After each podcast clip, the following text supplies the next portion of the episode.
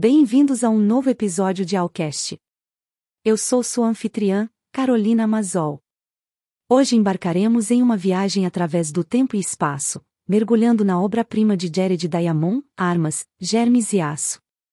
Este livro, vencedor do Prêmio Pulitzer, aborda o complexo quebra-cabeça de por que algumas civilizações prosperaram e dominaram outras ao longo da história.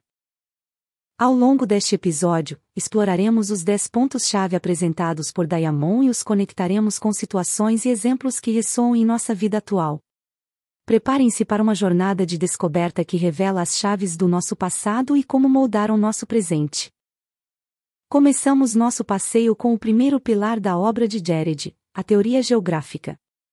Jared, em sua meticulosa análise, argumenta que a geografia foi uma força invisível, mas onipresente, que guiou o destino das civilizações. Por quê? Você pode perguntar. É simples, as regiões do mundo que tiveram a sorte de ter terras vastas e férteis, rios navegáveis e uma topografia benéfica, deram aos seus habitantes as ferramentas iniciais para prosperar. Por exemplo, enquanto a Eurásia, com seu vasto eixo leste-oeste, facilitou a difusão de culturas e tecnologias, regiões como a África, com o eixo norte-sul, enfrentaram mais desafios devido às mudanças climáticas e geográficas. Mas como isso se reflete em nosso mundo atual? Bem, não precisamos ir muito longe para ver. As cidades portuárias modernas, aquelas com acesso ao mar, são testemunhas vivas deste princípio. Cidades como Nova York, Roterdão ou Buenos Aires, geralmente têm economias mais fortes e uma diversidade cultural palpável. O acesso ao mar não fornece apenas rotas de comércio, mas também uma mistura de ideias, culturas e oportunidades. Enquanto isso, cidades do interior, embora ricas em outros aspectos, muitas vezes não experimentam esse mesmo nível de troca e crescimento econômico. Então, ao refletir sobre a teoria geográfica de Jared, percebemos que a geografia não é apenas o estudo de montanhas e rios, mas o estudo de como o ambiente molda nossas oportunidades, desafios e, em última análise, nosso destino como civilizações. Continuando nossa jornada pela obra de Jared, mergulhamos na essência da vida, os cultivos domesticáveis. Imagine por um momento as vastas planícies da Eurásia milhares de anos atrás. Nessas terras, nossos antepassados encontraram uma variedade de plantas e animais que poderiam ser domesticados. Desde o trigo até a cevada, passando por animais como a ovelha e a cabra, esses recursos naturais deram às sociedades a oportunidade de se estabelecerem e deixarem para trás uma vida nômade. Esta revolução agrícola não só permitiu o crescimento populacional, mas também deu origem às primeiras cidades, ao comércio e, em última análise, às civilizações como as conhecemos. Todas as regiões que tiveram essa vantagem de ter uma rica biodiversidade domesticável, sem dúvida, saíram na frente na corrida pelo progresso humano. Mas o que acontece em nossa era moderna? Hoje, a domesticação deu uma guinada tecnológica. Estamos na era da biotecnologia e da engenharia genética. As nações que investem nessas tecnologias avançadas estão redesenhando o futuro da produção de alimentos. Já não se trata apenas de ter terras férteis, mas de como manipulamos e melhoramos essas culturas para garantir a segurança alimentar em um mundo com uma população em constante crescimento. Os países que hoje buscam liderar a pesquisa agrícola e biotecnológica estão se posicionando como as potências alimentares do futuro, garantindo não apenas sua sobrevivência, mas também sua prosperidade. Assim, enquanto refletimos sobre a influência dos cultivos domesticáveis em nosso passado, também devemos olhar para o horizonte e entender como a ciência e a tecnologia estão redefinindo nosso futuro alimentar. Avançando em nossa jornada pela obra de Jared, chegamos a um conceito geográfico que moldou silenciosamente o curso da história humana, a difusão leste-oeste. No vasto continente da Eurásia, a disposição geográfica em um eixo principal leste-oeste desempenhou um papel crucial na evolução das civilizações. Ao contrário de um eixo norte-sul, onde as condições climáticas podem variar drasticamente, um eixo leste-oeste permite que culturas, tecnologias e ideias se espalhem com relativa facilidade ao longo de latitudes semelhantes. Pense nisso desta maneira: enquanto o trigo poderia prosperar através de vastas extensões da Eurásia, do Oriente Médio até a China, um cultivo como o milho, originário da Mesoamérica, teve dificuldades para viajar para o sul, para os Andes, devido às drásticas mudanças de altitude e clima. No mundo contemporâneo, vemos ecos desta difusão leste-oeste.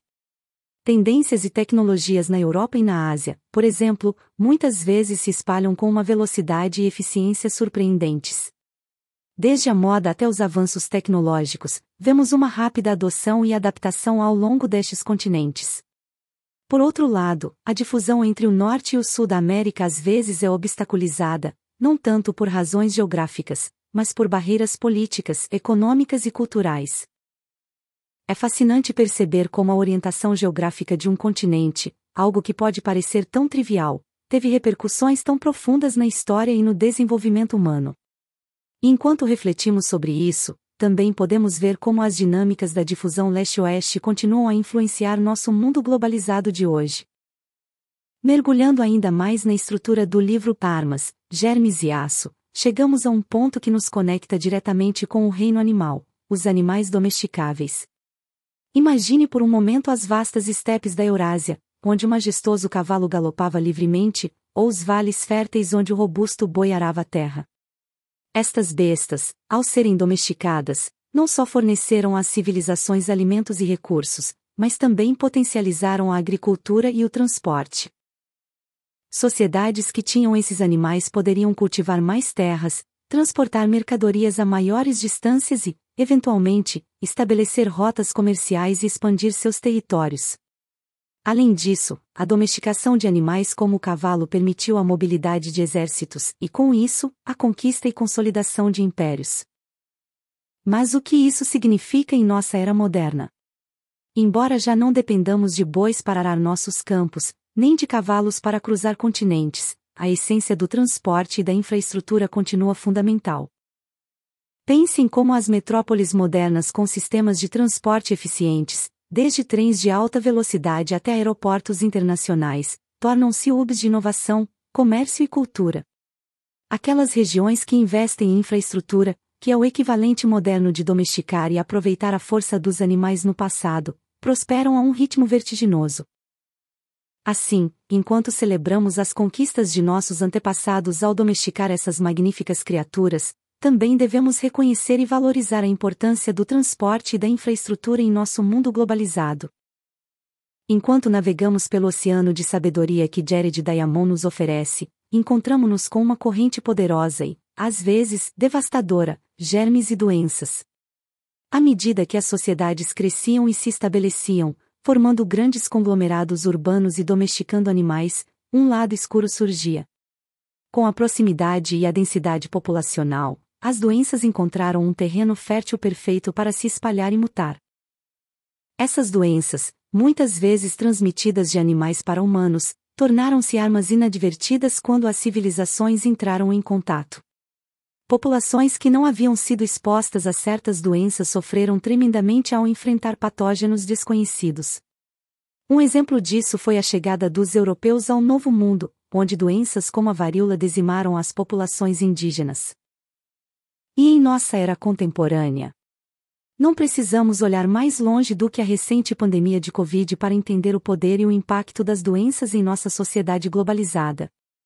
Este vírus, que começou em uma região e se espalhou rapidamente pelo mundo, teve repercussões não apenas na saúde, mas também na economia, na política e na forma como vivemos e nos relacionamos. A interconexão global, que trouxe inúmeros benefícios, também mostrou-se vulnerável a ameaças biológicas. Portanto, ao refletir sobre o papel dos germes e doenças na história, devemos estar cientes da fragilidade de nosso tecido global e da necessidade de nos prepararmos e nos protegermos contra futuras ameaças. Continuando nossa jornada pelo labirinto de conhecimentos oferecido por armas, germes e aço, chegamos a uma ferramenta que revolucionou a história humana. O desenvolvimento da escrita. Imagine um mundo sem letras, sem registros, sem literatura. Um mundo onde cada geração tem que aprender novamente, sem o benefício da sabedoria de seus antepassados registrada no papel.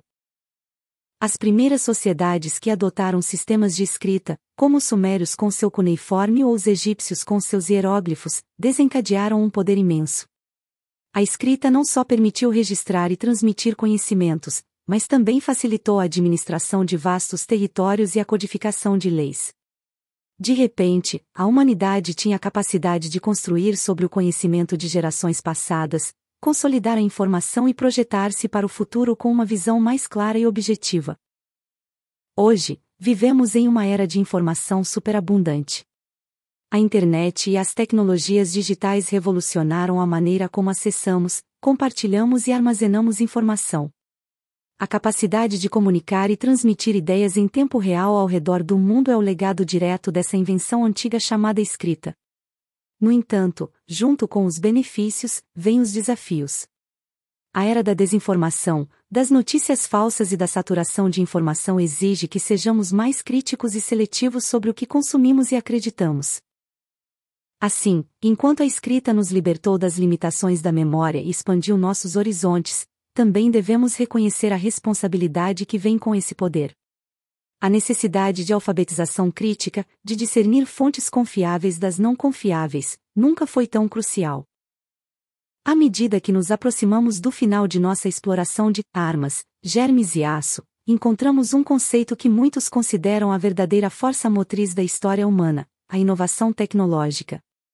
Desde a invenção da roda até o desenvolvimento da imprensa, passando pela revolução industrial e chegando à era digital, a tecnologia tem sido uma constante força transformadora.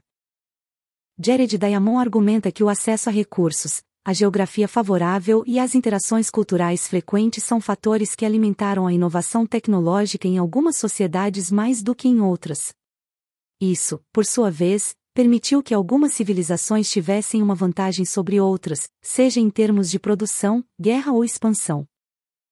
Atualmente, Vivemos em um momento de avanço tecnológico sem precedentes.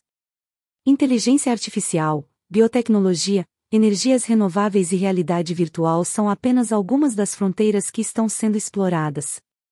As sociedades que adotam, investem e promovem a inovação estão posicionadas para liderar o futuro. No entanto, com grande poder vem grande responsabilidade. A inovação tecnológica também traz consigo desafios éticos, sociais e ambientais. Como usamos a tecnologia, para quem beneficia e a que custo, são questões que devem ser constantemente questionadas e reavaliadas. Em conclusão, armas, germes e aço nos oferece uma lente através da qual podemos examinar a tapeçaria complexa e entrelaçada da história humana.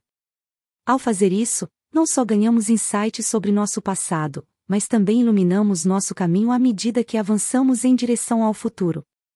Cada conceito, cada ideia apresentada por Diamond, é um convite para refletir, aprender e, o mais importante, agir com consciência e propósito em nosso mundo em constante mudança. Agradeço a todos por nos acompanharem neste episódio de Alcast. Espero que tenham encontrado inspiração e conhecimento nesta exploração. Até a próxima vez!